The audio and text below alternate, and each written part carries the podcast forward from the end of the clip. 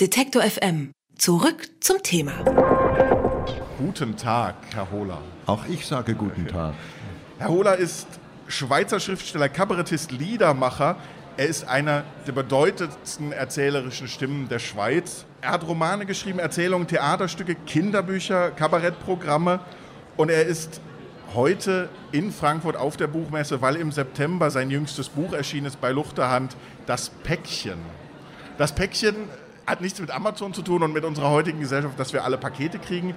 Es geht um einen Bibliothekar, Herrn Ernst, der einen Anruf bekommt von einer Dame in Bern und daraufhin ein Päckchen abholen soll, was gar nicht für ihn bestimmt ist. Er soll es ausliefern und er macht das, was wir, glaube ich, alle machen würden, wenn wir irgendwie ein Päckchen bekommen, was nicht an, an uns interessiert ist, aber was uns irgendwie Spaß machen will. Wir sind neugierig. Er guckt hinein. Herr Hohler, was findet er?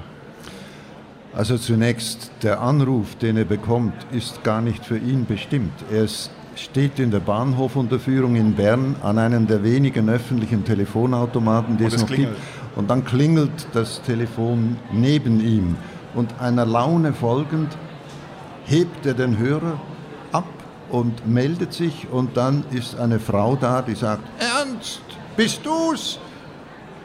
Er erschrak, er hieß Ernst. Und dann, äh, es ist klar, dass sie ihn verwechselt. Sie verwechselt ihn mit ihrem Neffen. Sie hat die Nummer verwechselt, aber nun ist er im Kontakt und er, sie sagt, er brauch, sie brauche seine Hilfe. Und dann geht er zu ihr und sie übergibt ihm das Päckchen, weil sie sagt, bei dir ist es sicher, sie haben schon danach gesucht.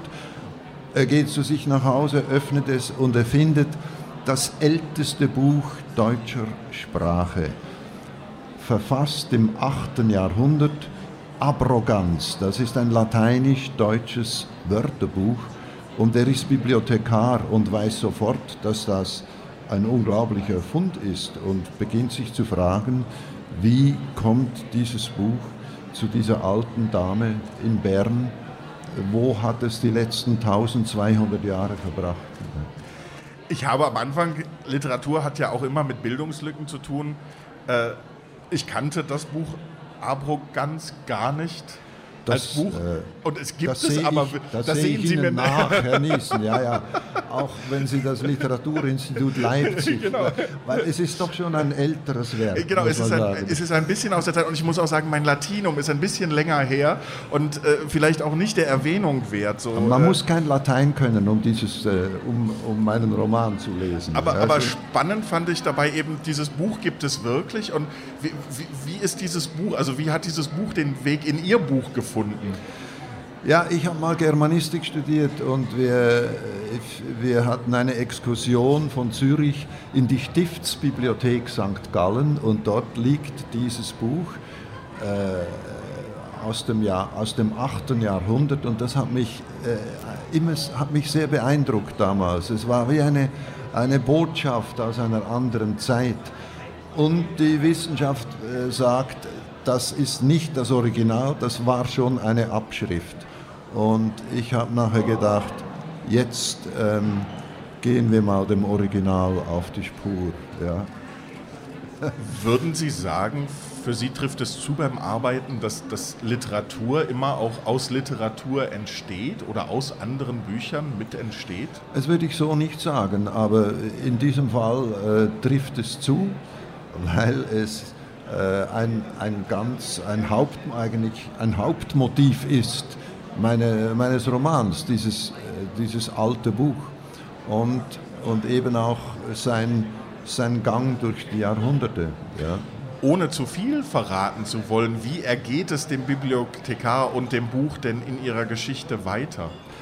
Ja gut, äh, der Bibliothekar beginnt sich äh, Fragen zu stellen wo, und, und geht nochmals zu dieser alten Dame und versucht vorsichtig, ohne äh, dass er verrät, äh, dass er gar nicht der richtige Ernst ist, herauszufinden, äh, wie sie zu diesem Buch kam. Er findet es nicht wirklich heraus.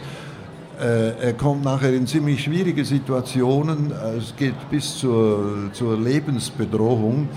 Ähm, es kommt dazu, dass er seiner Frau nichts erzählt davon, weil er das so äh, blödsinnig findet, was er da macht, er sagt, nein, das kann ich nicht erzählen, sowas kann ich nicht erzählen meiner Frau zu Hause. Und es beginnt dann auch die Beziehung zu belasten, aber am Schluss findet er es tatsächlich heraus.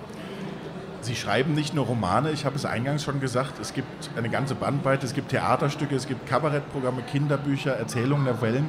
Sie arbeiten aber auch mit anderen Künstlern zusammen bei Projekten. Wie wichtig ist das? Also als Schriftsteller schreiben bleibt immer eine sehr vereinzelte Tätigkeit. Wie wichtig ist der Austausch mit anderen Künstlern oder was bewirkt er am Ende bei der Arbeit? Ja, ich habe immer gern mich äh, mit anderen verständigt und zusammengesetzt und es, äh, zum Beispiel habe ich zwei Bücher zusammen mit Jürg Schubiger äh, geschrieben. Das erste hieß Hin und Her Geschichten. Da hat immer einer eine Geschichte geschrieben, hat sie dem anderen geschickt. Der andere hat ein Motiv darauf, daraus aufgenommen und eine neue Geschichte gemacht. Und dann haben wir ein Buch zusammengeschrieben, Aller Anfang. Das sind Schöpfungsgeschichten für Kinder. Jörg Schubiger ist inzwischen verstorben, leider. Ich habe mit, mit Emil zusammen, dem Komiker, habe ich sein erstes Programm entwickelt. Ich äh, war die Hebamme sozusagen und äh, habe äh, versucht, mit ihm zusammen etwas zu entwickeln, das genau seine Stärke äh, zeigt oder da, äh, dass er das Finden, äh, ich war ihm behilflich, seine Figur zu finden. Ist das, wenn man, wenn man selber auch kreativ, also wenn man selber versucht, einen Text zu entwickeln, ist es hilfreich mit anderen? Also in dem Sinne kann man sagen, die Kreativität, wenn man gut mit jemandem zusammenarbeitet, verdoppelt sich oder sie potenziert sich sogar. Fällt es leichter? Auch haben Sie dieses Problem, dass Sie manchmal eben vor dem weißen Blatt sitzen, dass Sie nicht wissen, wie es weitergeht oder waren Ideen nie ein Problem?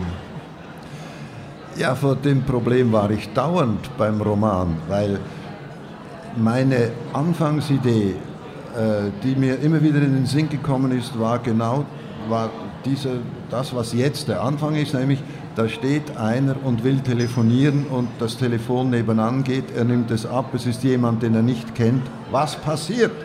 Ich hatte keine Ahnung, was passiert am Anfang ich muss mir, musste mir die Geschichte selbst erzählen. Und das geht mir mit allen längeren Geschichten so, dass ich sie mir erzählen muss. Ich habe eine Anfangsidee und denke, das gibt eine längere Geschichte. Und dann bin ich, äh, dann muss ich mir dauernd überlegen, wie das geht. Aber meistens kommt mir etwas in den Sinn. Sind Sie ein sehr kritischer Erstleser, was Ihre eigenen Ideen angeht oder Ihre ja, eigenen eigentlich Texte? schon, ja, ja, ja. Ich, ich drucke es mir auch gerne aus, dass ich es nicht nur am Bildschirm sehe, sondern dann drucke ich es mir aus, mache Korrekturen von Hand, übertrage sie wieder auf das Laptop, drucke sie wieder aus. Äh, eigentlich bis ich jedes Wort persönlich kenne. Hilft dabei, bei diesem Entwickeln eines Textes, hilft es dabei, sich den laut vorzulesen? Bitte, ob es hilft? Ihn laut zu lesen, ah, sich ja, selber ja. laut zu lesen, ja, damit man den Klang hört? Ist immer gut. Ich lese sehr gern meiner Frau vor. Und sie hört sicherlich auch noch gerne zu, oder? Ich, ja, ja. Und vor allem, sie, sie ist eine sehr gute Kritikerin, weil sie weiß, was ich kann und was ich nicht kann. Sie verlangt von mir nicht etwas, das ich nicht kann, sondern wenn ich ihr etwas vorlese, dann sagt sie nachher, Sag mal, kannst du noch auf der zweiten Seite oben, kannst du diesen Satz noch mal lesen und dann weiß ich sofort, was sie meint, weil das war genau der Satz, mit dem ich auch nicht ganz zufrieden war.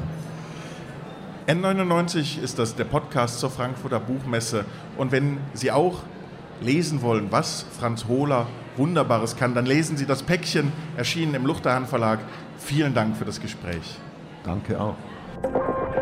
Alle Beiträge, Reportagen und Interviews können Sie jederzeit nachhören im Netz auf detektor.fm.